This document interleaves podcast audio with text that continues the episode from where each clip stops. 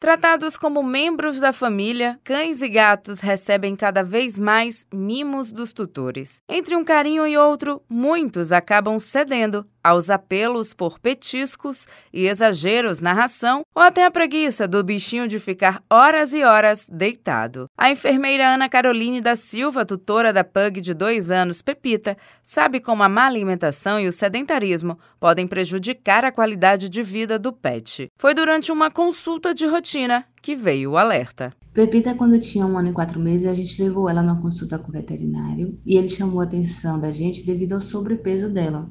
Pepita era para ter no máximo 7 quilos devido ao tamanho dela, que ela é uma, uma pug mini, ela não é aquela pug grande, ela é bem pequenininha. Só que Pepita estava com 9 quilos. Então ele conversou com a gente, explicou que se Pepita continuasse com sobrepeso, ela poderia desenvolver diabetes, problema nas articulações e até mesmo outras doenças. Foi que ele orientou a gente a fazer a utilização da ração light, tá? Porém, é, a quantidade correta que já vem especificando na embalagem, coisa que a gente não se atentava.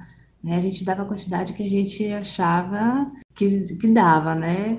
É, então a gente começou a observar a embalagem e na quantidade certinha. Ele também pediu para a gente não ficar dando petisco o tempo todo. O petisco seria uma frutinha, os biscoitinhos, e aí dá somente uma vez a semana. O sobrepeso em cães e gatos é uma combinação de ingestão calórica excessiva e pouca atividade física. Mas fatores como castração e o avanço da idade também pesam na balança. O veterinário Vladimir Freitas explica que os tutores precisam ficar atentos aos tipos de petisco e evitar proteínas e carboidratos, além de seguir a quantidade recomendada por peso e idade. Sendo fruta, ele está autorizado a comer quanto quiser. Nenhuma fruta gera obesidade ou ganho de peso no animal.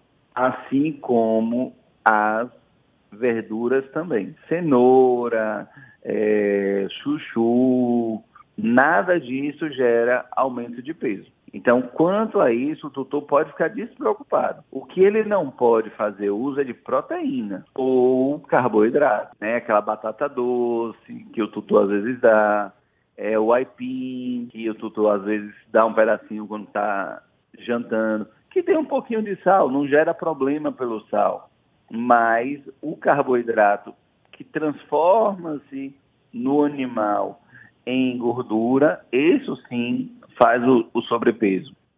Mas a fruta em si não tem problema. Segundo dados da Associação Brasileira da Indústria de Produtos para Animais de Estimação, o Brasil tem quase 150 milhões de pet. E quem lidera o ranking são os cachorros, com 54 milhões, seguidos pelos gatos, com 24 milhões.